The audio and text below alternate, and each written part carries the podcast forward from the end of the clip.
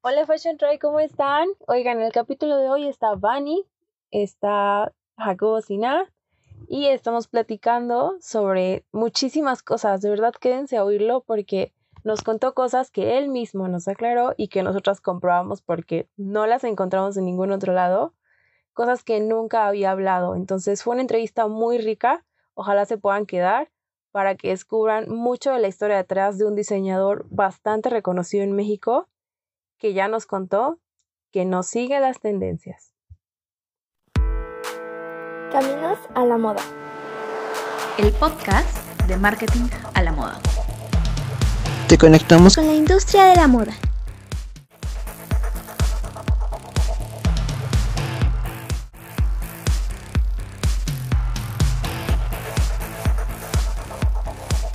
Bueno, Fashion Tribe, no les voy a adelantar mucho el invitado, Solo les voy a decir que efectivamente es un diseñador bastante reconocido en México. Es una persona de verdad increíblemente humana, o sea, nada que cero pedante, cero grosero, eh, siempre fue súper accesible con, nosotras, con Vani sobre todo, que fue la que hizo el, contacto, ella lo admira mucho, eh, ya lo van a ver también en la, en la entrevista. Y bueno, la verdad es que agarró muchísima confianza con nosotros. Van a escuchar anécdotas desde cuando estaba chiquito, porque nosotros quisimos empezar a rascar desde ahí hasta Intermoda, que fue un día antes, me parece, o estaba ocurriendo eh, el día que lo, que lo entrevistamos. Acababa de pasar su pasarela y son anécdotas que no salen en, otros medios porque él no se lo, él no se lo contó a otras personas entonces, la verdad es que agarró mucha confianza, espero que les sirva, que, se encuentren con, con, este talento que tiene él, que, que se puedan ver en la figura humana que él tiene, porque al final eso nos sirve a todos, o sea, seguir construyendo una industria humana, hacer una industria humana de, de, de este mundo de la moda, que así es como debe de ser. Entonces, bueno, ustedes lo van a escuchar. Por favor, cuéntenos qué les parece escríbanos, escríbanle a Jacob, oye, te escuchamos en, Marketing a la Moda, en Caminos a la Moda en el podcast. Y bueno, se los dejo, ya no los entretengo más.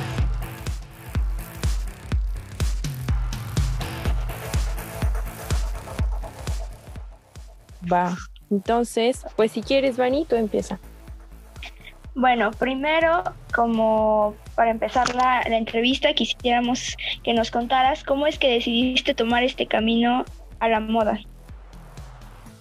Ok, mira, pues fue como súper raro. ¿Me puedo explayar en las respuestas o quieren como concretas? No, no, no, explayate todo lo Ah, muy bien.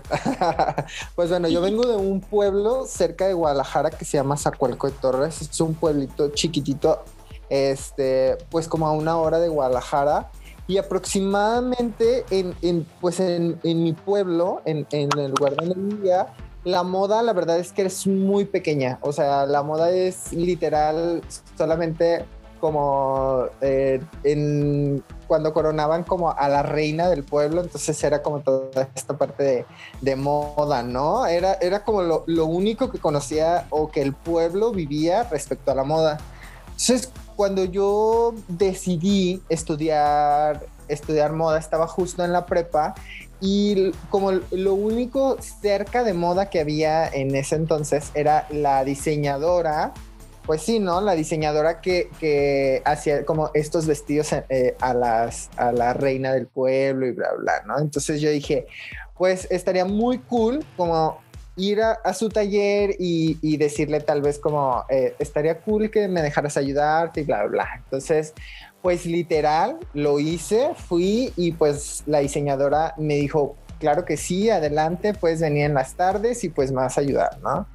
Entonces, recuerdo que yo fui por mucho tiempo, mucho, mucho, mucho tiempo antes justamente como de, entrar a la, a la, universidad, ¿no? Entonces, pues me mudo a Guadalajara eh, y ya no me sacaron de aquí, ya me quedé en la ciudad. Entonces, me mudo y entro a una universidad que es la UVM, este, que pues hacíamos moda, ¿no? estudiaba moda, pero la verdad es que la, la, ideología de esa carrera en esa universidad justo hablaba eh, del hecho como de una ideología que tal vez no iba conmigo, ¿no? Por ejemplo, nos hablaban mucho de, de cuando salgas de esta carrera, eh, tu papá te va a poner una fábrica de pantalones y tú vas a maquilar un embarque. Entonces, pues obviamente eso no iba a pasar conmigo, ¿no? Yo quería tal vez adentrarme más al diseño, conceptos, bla, bla. Entonces, lo que hago es, al año de estudiar en la UVM, me mudo eh, de, de, universidad y entré a una universidad que se llama Edith Martin. Edith Martin es donde terminé toda la licenciatura y empecé de cero. Entonces, pues bueno, ese fue como, como inicié estudiando moda este, pero en el pueblo, pues la neta es que es nulo, nulo ese tema.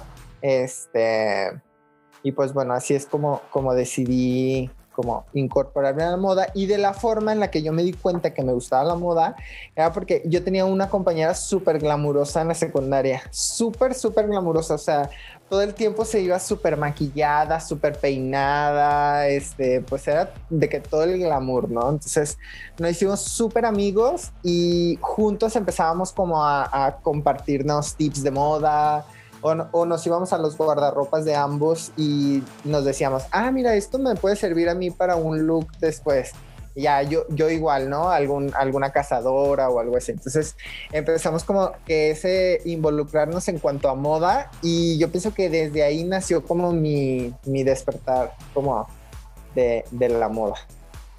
Oye, y todo esto de la moda, eh, o sea, como los looks, por ejemplo, ¿dónde lo veían? O sea, ahí en el pueblito en el que tú vivías, iban al kiosco o no como sé. revistas, revistas de moda. No sé si se acuerdan que antes, pues las revistas de moda eran como, como el top, ¿no? Entonces nosotros ahorrábamos sí, claro. para comprar distintas revistas y pues bueno, ahí es donde, donde ojeábamos y podíamos ver. Pero no se imaginen que son como las revistas de moda este, como súper grandes o así, ¿no? Que no eran revistas como, como súper amorosas como Vogue o bla, bla, bla. Eran revistas que tal vez estaban a nuestro alcance. Disfrutábamos mucho como esas pequeñas dosis de moda. Eh, quisiera que nos contaras un poquito de cómo es que nace Jacobo Sina. ¿Qué fue lo más difícil para ti en el camino? Ok, bueno, Sina nace eh, de un proyecto de universidad. Tenía un maestro que era como este tipo de maestros que, que son un dolor de cabeza. Este, entonces, eh, él nos daba mercadotecnia. Entonces, lo que teníamos que hacer era hacer una marca, pero literal de que pensar en todo y de que eh, checar si ya estaba registrada en el INPI, bla, bla, bla. O sea, era como una marca en serio, ¿no? Entonces recuerdo que para ese entonces yo estaba súper traumado y decía, yo jamás voy a usar como líneas rectas, yo siempre voy a usar líneas curvas y bla, bla. Entonces mi nombre Jacobo tiene solamente la A, o sea, la letra A es lineal y todas las demás son curvas, todas las demás tienen curvas. Entonces, o sea, yo metía la letra A entonces, eh, cuando le presenté mi marca a este maestro, le presento la marca como J. Cobo, ¿no? O sea, ya Jacobo sin la... Entonces me dijo, ¿sabes qué? No funciona, la gente no, no se puede leer, no puede como, como, recordarla. Como saber, no se les va a grabar, bla, bla, exacto, recordarla. Este, entonces, para hacerlo enojar, le dije, ¿sabes qué? Lo voy a poner literal, Jacobo Sina. Entonces me dijo, ah, mira, pues funciona, se escucha bien. Entonces, desde ahí o sea, yo me quedé con la espinita de Jacobo Sinan, ¿no? Y hacía cualquier práctica en la universidad y yo decía, ay, la nueva colección de Jacobo Sinan. No, bueno, yo vivía la fantasía de las colecciones desde me encanta. la universidad, ¿no? Entonces, de que hacía cualquier práctica en la universidad, de que tomaba foto y la subía y bla, bla. Entonces, pues de ahí empezó. Eh, llegó a octavo y en octavo yo tenía que presentar mis prácticas profesionales y presento mis prácticas profesionales con Julia Renata. Entonces en la mañana yo iba a la universidad. Eh, me acuerdo que las clases eran como de 8 de la mañana a 12 del día. Entonces de ahí caminando yo me iba al estudio de Julia y Renata. Este, y ahí con Julia y Renata pasaba toda mi tarde hasta aproximadamente como a las 6 de la tarde, ¿no? No y, de la, de, ¿Y cómo, las- ay, perdóname, ¿y cómo eh, ese link lo hace la escuela o tú los tú las buscaste a No, Julio? yo las busqué, yo las busqué. Eh, La neta es que todas las decisiones que hay en mi vida las he buscado yo y he tocado las puertas yo siempre. Entonces, pues bueno, yo les escribí y, y, pues me dijeron que sí. Aparte, no, yo estaba en un, un área que era como un área de, de ayudarles con las ventas y hacíamos un evento que se llamaba albergue transitorio y bla, bla, bla. Entonces yo las estoy apoyando en ese, en ese aspecto. Y Ese después, este, sí, en ese proyecto. Y está muy chido, no si han visto su trabajo Sí, de claro. albergue transitorio. Está increíble.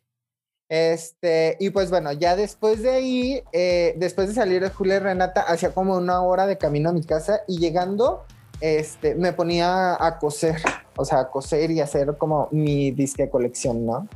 Este, porque para ese entonces, Intermoda, antes de salir de, de la universidad, me hablaron y me dijeron, oye, ¿sabes qué? Hay un espacio que te podemos como dar como nuevo talento y pues estaría chido como que lo tomaras, ¿no? Entonces yo les dije, ¿cuánto van a cobrar? Y recuerdo perfecto que me cobraron súper poquito, po- como pues iba empezando, ¿no? Entonces eh, hacía eso, en la mañana iba a la universidad, luego con Julia y Renata y luego me venía a, la mi casa a coser. Y así estuve hasta que saqué mi primera colección. Eh, fue una colección que la neta, o sea, no tenía ni pies ni cabeza. Hice una colección súper loca, según yo, súper minimalista y bla, bla, bla, pero no sabía tan chida. Y después, el, al siguiente Intermoda, seis meses después, me vuelven a hablar para participar ahí, pero ahora ya estaba yo con una pasarela, pues. Antes solamente estaba como en un stand.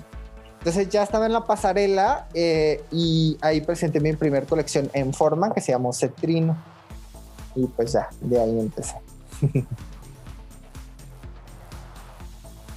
Me trabé Increíble. No, no, no. Va todo muy bien. Ah. No, increíble. Bueno, eh, vimos también que eh, te dedicas a ser docente. Y yo quisiera preguntarte cómo fue que decidiste eh, eh, empezar a dar clases de, de diseño. Ah, ok, todo fue una cadenita. Lo que pasa es que eh, en una ocasión, eh, Jacobo la verdad es que vendía súper poquito, vendían muy poquitas tiendas de Jacobo. Entonces, eh, pues los gastos de la marca se elevan demasiado, ¿no? Los gastos de la marca se elevaban y, y llegó un punto en el que yo consideré ya no tener Jacobo Sina. Entonces, este, una de mis amigas me dijo, oye, ¿por qué no haces un workshop? ¿No? Entonces yo dije, ah, mira, es buena idea. Y decidí dar un workshop de desarrollo de colecciones. Entonces en el workshop, cuando yo lo estaba dando, era justo antes del COVID, obviamente. Cuando yo lo estaba dando el workshop, me di cuenta como que me gustaba, pues tal vez transmitir, ¿no? Tal vez enseñar, comunicar. Entonces di el workshop y me con un muy buen sabor de boca eh, respecto a, hacer. Y pasó el tiempo y yo les diera una clase justamente diseño de colecciones. Este, les doy una clase y después me hablan de otra universidad que se llama ITESO, aquí en Guadalajara. Entonces estoy dando clases en Edith Martin, después en ITESO y justamente ayer empecé a dar clases en una nueva universidad que es la Universidad La Salle. Entonces, pues bueno, ya son tres universidades que, a las que me he sumado. Este, afortunadamente en las tres universidades doy la misma clase y, y, pues para mí se vuelve como, como bien chido dejar un granito en cada uno de los alumnos que, que, que toman como la clase y saber que pues tal vez ayudaste un poco a su formación. Eso está muy chido. Claro, ¿no? Y además que puedan ver que es real, o sea, que lo que les estás enseñando viene de una realidad que tú estás viviendo. Sí, justamente. Y muchos alumnos de que pues me dicen, ah, como el trabajo que hiciste tal día.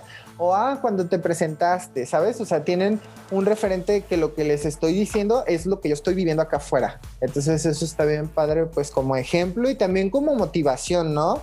Por ejemplo, no sé si ustedes eh, ubican a un styling que se llama Juca. Sí, ¿sí? Ah, Juca fue mi maestro. Entonces, para mí, eh, tomar clases con Juca era wow, qué chingón, ¿sabes? Entonces eso está muy cool porque Juca ya hacía como muchas cosas eh, interesantes en cuanto a styling. entonces, pues bueno, eso, está bien chido. Imagínense, cuando a mí me daba clases tenía el cabello rojo completamente y la barba roja. Este, entonces imagínate voltear y sí, estuvo muy chido. Oye, y ya ahorita que, que ya inclusive pues has dado eh, clases, ¿qué es lo que tú identificas en un estudiante que dices, esto lo tiene que tener para que pueda ser un exitoso diseñador de moda o que pueda ser un diseñador de moda rentable? Pues es que fíjate que un diseñador de moda, considero que todos los diseñadores, todas las personas que nos dedicamos a moda somos o podemos ser un poco eh, inteligentes, perdón. Este, no a todos los diseñadores se nos da el tema contable, ¿no? O sea, el tema de los números, pues la neta es que no, a nosotros se nos da la creatividad. Entonces yo siempre les digo a, mis alumnos, sean inteligentes. Si no se te da algo, contrata a alguien que, se le dé, ¿no? Por ejemplo, yo tengo a una chica que se llama, eh, que es mi directora comercial, que ella se encarga de vender. O sea, ella se encarga de llevar la marca a diferentes puntos, y ella se encarga de todo el tema de inventarios, facturas, bla, bla, bla, ¿no? Entonces después eh, contraté a una chica que, que, se, que se, encarga como de, de, las redes de las redes sociales, ¿no? Mi community manager. Entonces ella se encarga de subir todo el material visual a Jacobo sin nada y eso está bien chido. Y después tengo a Miranda, no sé quién habló con ustedes, que Miranda es mi asistente personal. Este, entonces, pues literal, si yo considero, o mi mayor consejo para, para todos los alumnos siempre es como, sé inteligente. Si no tienes algo, consíguelo o búscalo o que alguien te ayude para que lo que sí tengas fuerte sea como lo que salga a flote. No sé si me da a entender. Sí, claro, hacer equipo. Sí, justo hacer equipo. Cuando yo estaba en la universidad, la forma en la que me empecé a, a, dar a conocer era, por ejemplo, algún fotógrafo, yo le decía, hay que hacer fotos. Y, o cuando tengas una foto, dime, yo te traigo ropa para ver si te gusta y la metes, ¿no? Entonces, poco a poco eh, les fue interesando un poco más que yo estaba como ahí como cuchillito de palo y ya pues en la actualidad eh, me, me, piden muchas prendas para, para préstamos y eso está bien chido. Sí, claro. De hecho, eh, acabamos de presenciar al día de ayer la pasarela de Malquerida, que por cierto, muchas felicidades. ¿Qué les eh, pareció? Quisiéramos saber. Estoy encantada. Eh, ya, muchas gracias. Está, muy, eh, muy increíble. La verdad es que no sé, yo, yo me perdí mucho en, en, el, en lo visual de la pasarela, fue increíble. La música también transporta hacia, hacia el lugar a donde nos quisiste llevar. Fue muy increíble poder presenciar. Ah, qué eh, bella. Muchas gracias. Y bueno, queríamos eh, saber cuál fue tu inspiración, aparte de, de, que ya nos habías comentado que las serpientes coralillo fue fue tu más gran inspiración, pero ¿qué fue lo que te llevó a diseñar Malquerida? Ok, mira, normalmente en mi carrera siempre he diseñado lo que se me antoja en ese momento. Siempre si, siento algo y siento una inspiración y digo, ay, esto, esto, esto es un muy buen tema, ¿no? Hace un tiempo eh, saqué una colección que se llamó Doliente, que fue justamente cuando, cuando me separé este, y, conforme he avanzado mi carrera, eh, me he enfrentado con inspiraciones distintas, ¿no? Este, presenté Sabrosa, Sabrosa fue el Spring Summer 2020 eh, de Jacosina. Y después este, presenté otra colección que se llamó Malandra, que estaba inspirada en las cholas. Y esta colección en específico, Malquerida, yo la traía en la mente desde hace mucho tiempo este, eh, era una inspiración como de saber que las, que las serpientes coralillo son una de las especies más bellas, porque literal tiene aros de colores amarillo, rojo y negro exactamente, ¿no? Entonces son muy bellas, pero son súper peligrosas. Entonces yo estaba investigando justamente este, toda la información respecto a las serpientes coralillo y cuando lo estoy leyendo, o sea, literal cuando estoy leyendo, mi mente empezó a pensar en una mujer y no en una serpiente.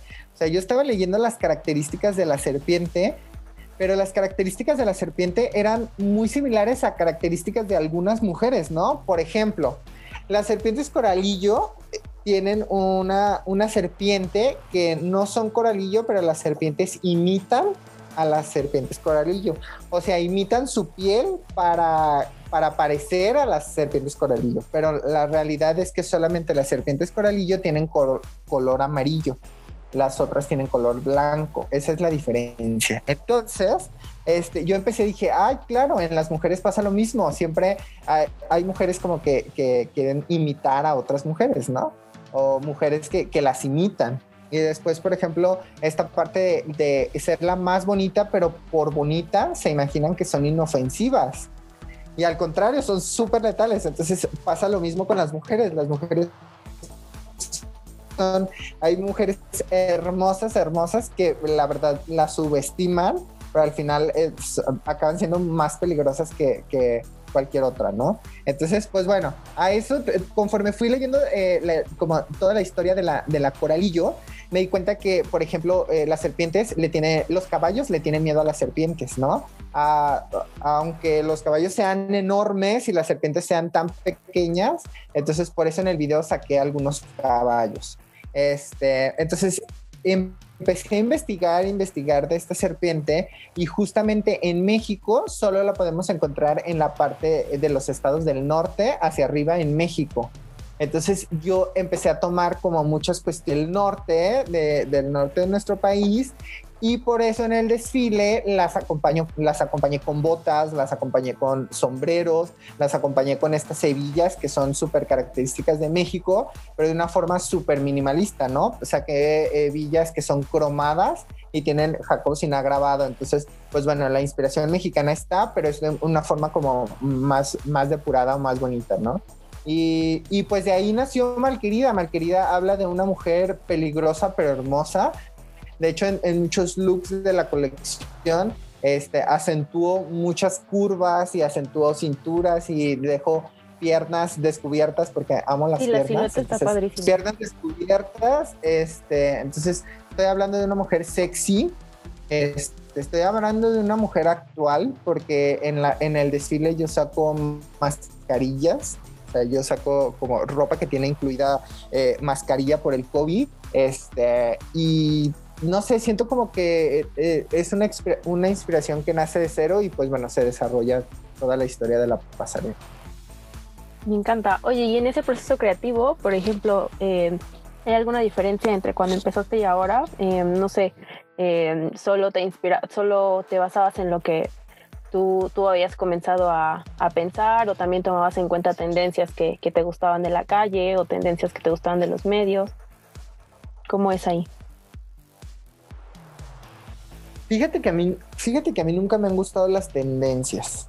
En algunas ocasiones o en algunos diseñadores las tendencias nos limitan un poco porque pues literal te está diciendo, o sea, esto viene, ¿no? Esto, esto va a ser tendencia en tal, en tal momento. Entonces, la verdad es que yo nunca he seguido tendencias.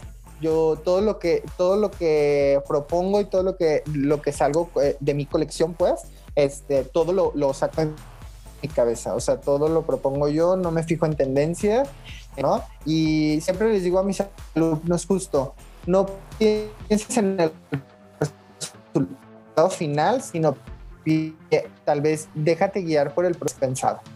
Fue o cómo, cómo estuvo tu estancia ayer en Intermoda en su edición 74? ¿O sigues allá en Guadalajara? Ay, pues es que esto, esto, yo no, yo vivo aquí en Guadalajara. Aquí. Aquí solamente este, manejé un poco para llegar a Intermoda. Este, ay, pues es que es muy complicado. La verdad es que sí hay muy poquita afluencia de personas por la situación que estamos viviendo. Este, pero en general las redes, sociales, las redes sociales nos ayudan demasiado y la comunicación nos ayuda demasiado. Entonces, pues bueno, presenté mi, mi, mi desfile en, en Intermoda como desfile inédito tal cual.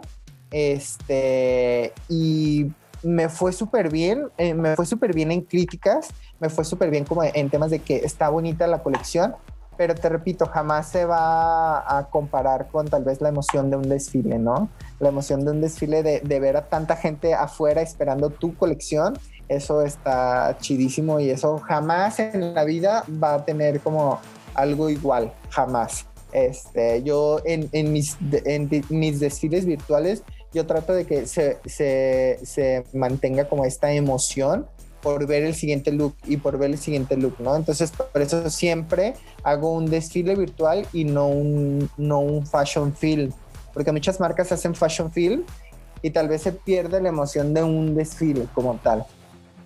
Entonces, pues bueno, me fue bien, me fue chido, estuvo cool, pero ya quiero que se acabe todo esto para regresar a...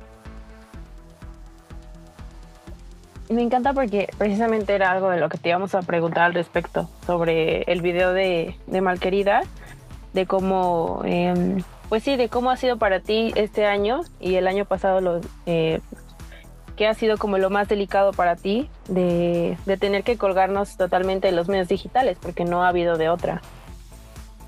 Claro, sí, sí, sí.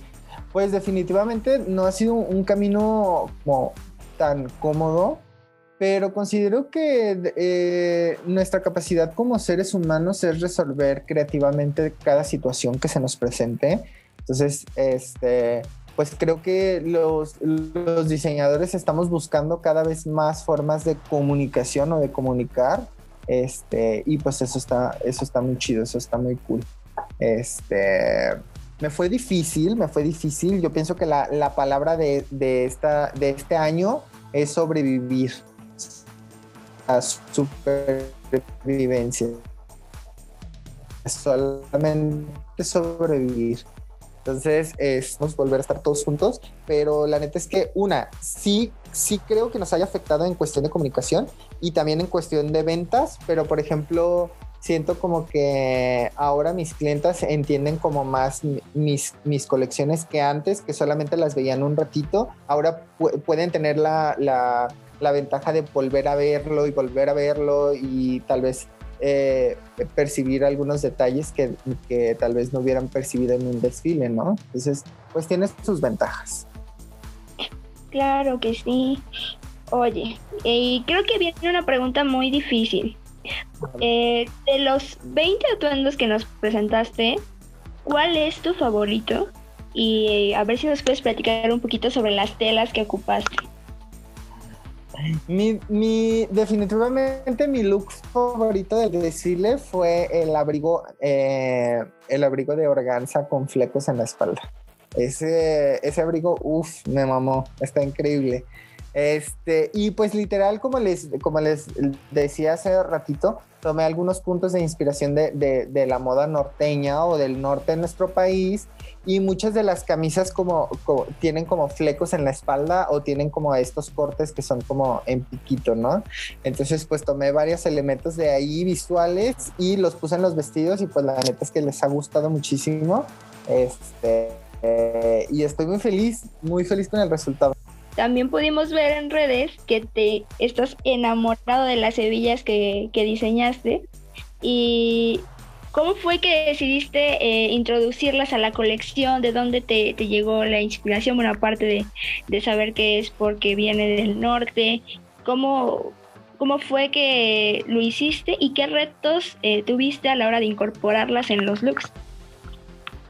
Mira, la verdad es que yo quería hebillas este, em, como vaqueras o quería como estas hebillas norteñas. Este, y las mandé a la realidad es que las mandé a hacer con, artesanos, o sea, eran y las originales que iban a estar en el desfile eran hebillas como como si fueran, pues sí, como y las, y las ensamblan a mano y bla, bla. Entonces, me quedaron de entregármelas un viernes antes. Ay, me trabé. ¿Me escuchan? Sí, sí, sí. Te sí, sí te escuchamos, no te preocupes. Sí te oímos bien lo que nos... Ah, súper bien. este, un viernes antes de grabar el desfile me hablan y me dicen, ¿sabes qué? Te mandamos tus, tus hebillas, pero el, Uber que la, en el que las mandamos se las robó y ya no lo encontramos. Entonces yo dije, ay, güey, ¿cómo no tienes información de, de, eso, no? Entonces, literal, me avisaron a las 12 del día y a las 12 del día yo me fui a un mercado aquí en Guadalajara que se llama el Mercado San Juan de Dios. Entonces empecé a buscar hebillas y hebillas y hebillas y hebillas y hebillas hasta que encontré estas hebillas cromadas increíbles y yo dije, wow, las mira ya, es, es justo de, de, México, ¿no? O sea, está unido. Entonces yo después, entonces, literal me fui a buscar donde hay cinturones para, para vaqueros y compré los cinturones, son cinturones de piel. Este, y después yo veía las hebillas y decía, oh, les hace falta algo y les hace falta algo. Y después dije, claro, les voy a grabar el Jacobo sin nada. Entonces les grabé el sin y quedaron bellísimas. Bueno, a mí me encantaron, ¿no? Entonces, este, muchos, muchos vestidos de mi firma necesitan, eh, para, para tener más estructura, necesitan un cinturón. Entonces había looks que necesitaban un cinturón y yo tenía que resolver eso. Entonces, pues bueno, lo resolví de una forma súper padre, que es justamente lo que les decía hace un momento. Déjate guiar por el proceso, a lo mejor el proceso es más, el resultado final es más interesante al que tú habías pensado. Yo había pensado en, en charras y al final lo resolví con esto y quedaron más bonitas. También me encantaron. Vi un video que subiste eh, conforme las estabas eh, grabando. Están increíbles. Oye, y Muchas gracias. Hemos visto en tus otras colecciones que has ocupado colores en negro, en amarillo, pero ¿qué fue lo que te impulsó a arriesgarte con utilizar un color rojo así en su máximo esplendor?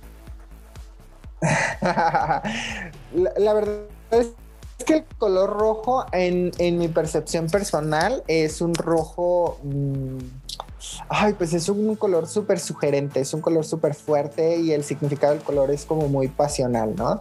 Entonces, a mí en lo personal, con el ADN de Jacocina, la neta es que siempre se me hacía un color como medio vulgar son.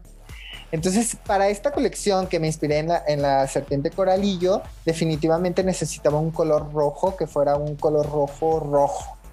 Este, entonces me fui buscando miles de telas hasta que llegué a una, una tienda de telas en la, en la que jamás había comprado telas y dije, ese es el color. Tengo que encontrar la forma en que Jacobo Sina se vea bien en un, en, un, textil rojo. Entonces, pues hice algunos looks y la neta, en lo personal me gustaron muchísimo, este, como estos looks, este, con algunos picos y irregulares y bla, bla. Entonces, el resultado a mí me encantó. Sí, yo había pensado que era por, por lo de la serpiente coralillo, pero está, está padre esto que nos acabas de decir. este, oye, ¿y cómo ves tú a Jacobo Sina hacia adelante, ya sea a la marca, a, ti mismo incluso? ¿Cómo ves eh, el futuro en la moda para ti?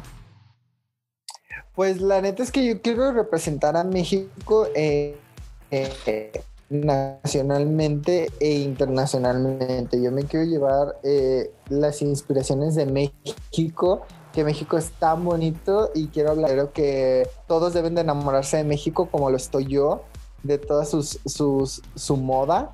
Este, y pues nada, yo pienso que eso, eh, llevar Jacobina al extranjero. Para ti, ¿qué es lo más distintivo de México? Esa cosita que te quieres llevar para todos lados. La moda, porque en México hay más moda de la que los mexicanos creemos. Hay muchísima moda. Totalmente de acuerdo contigo, Entonces, pues yo fascinado con descubrir estas hebillas y descubrir estos eh, fajos, botas, bla, bla, bla. Yo feliz de la vida. Y yo creo que por último, eh, un mensaje que nos quieras dejar para los que escuchan este podcast, ¿qué les recomendarías para averiguar eh, por dónde podrían aportar más a la industria latinoamericana? Ok, pues la verdad es que yo creo que todos debemos de hablar de México, pero de hablar de México de una forma digna, de una forma original y de una forma muy creativa. Yo creo que nosotros como diseñadores mexicanos tenemos la chamba de mostrar un México distinto, de mostrar un México eh, original que, tal vez tomemos inspiraciones de, puntos que nadie más había visto y que ahí estaban, ¿no? Entonces considero que debemos de, de exponer a México en el extranjero todos y en todas nuestras como nuestros proyectos o creaciones. La moda nos lleva a muchísimos lugares y pues la neta es que está bien chido, está bien chido México. Estoy muy enamorado de México. Y les adelanto, este, mi siguiente colección se llama Santísimo. Entonces, pues está bien chida porque va a estar, va a estar muy cool. Esto, no se los he dicho a nadie, ¿eh? Excelente, vamos a hacerte una nota especial. Sí. y pues nada, chicas, muchísimas gracias por este tiempo, esta entrevista. La neta es que les conté cosas que no, no había platicado y eso está muy cool.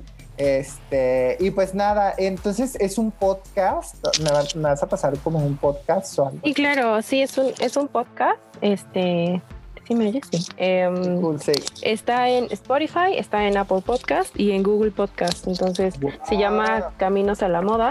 Ok, y, tú, me puedes pasar como el link. Sí, claro, sí, sí, para que lo compartas. este, y ya pues vamos a dejar obviamente todas tus redes sociales. Queríamos preguntarte ya para, eh, para despedirnos si hubo alguna pregunta que sientas que no te hicimos, algo que te quedaste con ganas de decir. No, nada. Fíjate que las preguntas que me hicieron fueron muy estratégicas como para conocer distintos puntos. Eso fue muy chido. Muchas gracias. Perfecto. Oye, pues muchas gracias, Jacob. Este, no, hombre, gracias a ustedes y qué chido que les gustó la colección. No, hoy, obviamente. no, este, Fanny es súper fan tuya. A mí también me gusta mucho lo que haces, pero Fanny es como fan, fan, fan total. y ella no te lo iba a decir, así que yo tenía que decirlo. ¡Qué hermosa! Es que, de verdad, bueno, diría Ale, yo, yo, no te lo iba a decir, pero ya que lo dices, la verdad es que soy muy fan. Y estoy, bueno, estoy muy emocionada por, por, este, por la oportunidad que, que me brindaste y pues eh, voy a estar por ahí siguiéndote. Yo eh, hubiera querido ir a ver este la, pasarela, pero no se pudo. Pero este esperemos pronto eh, poder viajar y, conocerte en persona para poder ver todo, todo ese trabajo maravilloso que tienes.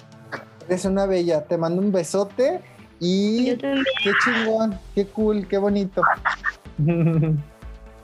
Súper, pues nos estamos viendo entonces. Ojalá el próximo Les mando un besote a las dos y pásenme ese link.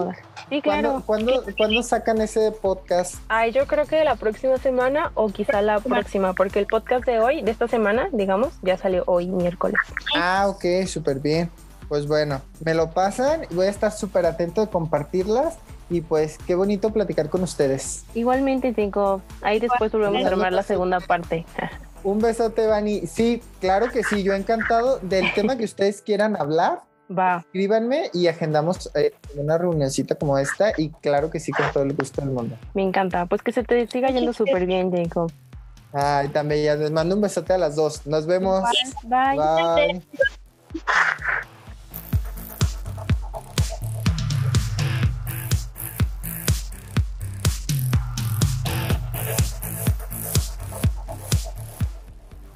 Espero que les haya gustado mucho este episodio. Eh, yo no quería despedirlos sin, decirles que, pues miren, Bunny fue la persona que hizo el contacto con, con Jacob. Él fue súper accesible con nosotros, como ya les dije.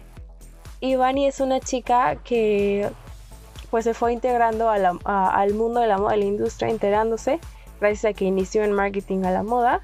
Y ella pues siente ahora que, se le abrieron unas puertas increíbles porque ella pues puede estar escribiendo con, los diseñadores y puede estar hablando con, con, los RP que les llevan a ellos la, la, marca, que les llevan la comunicación para poder escribir los artículos. Entonces yo no quería despedirme de este episodio sin hacerles mención de que Jacob es una persona que empezó donde nadie lo creería, que tuvo una tenacidad increíble y que persiguió su sueño hasta el día de hoy y que lo vive y lo sigue persiguiendo.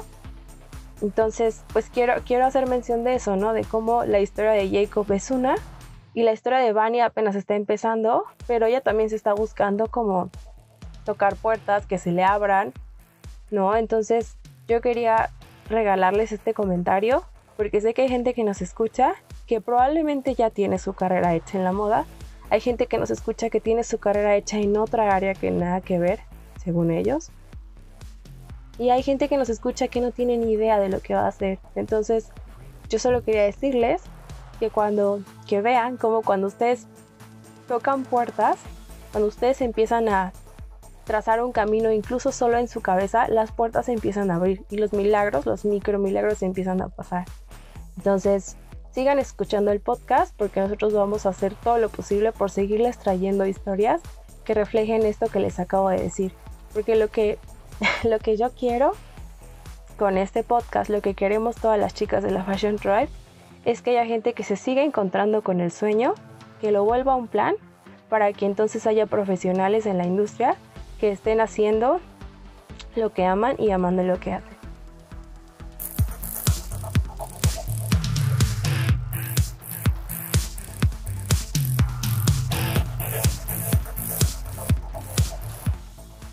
Comparte por favor con quien creas que le va a servir escuchar este episodio o el podcast en general. No sabes cuándo podría ser el detonador de una carrera de éxito en la moda. Pero más allá de eso, el detonador de un profesional que le aporte valor a la industria y a su país. Haciendo lo que ama y amando lo que hace. Muchas gracias. Caminos a la moda. El podcast de marketing a la moda.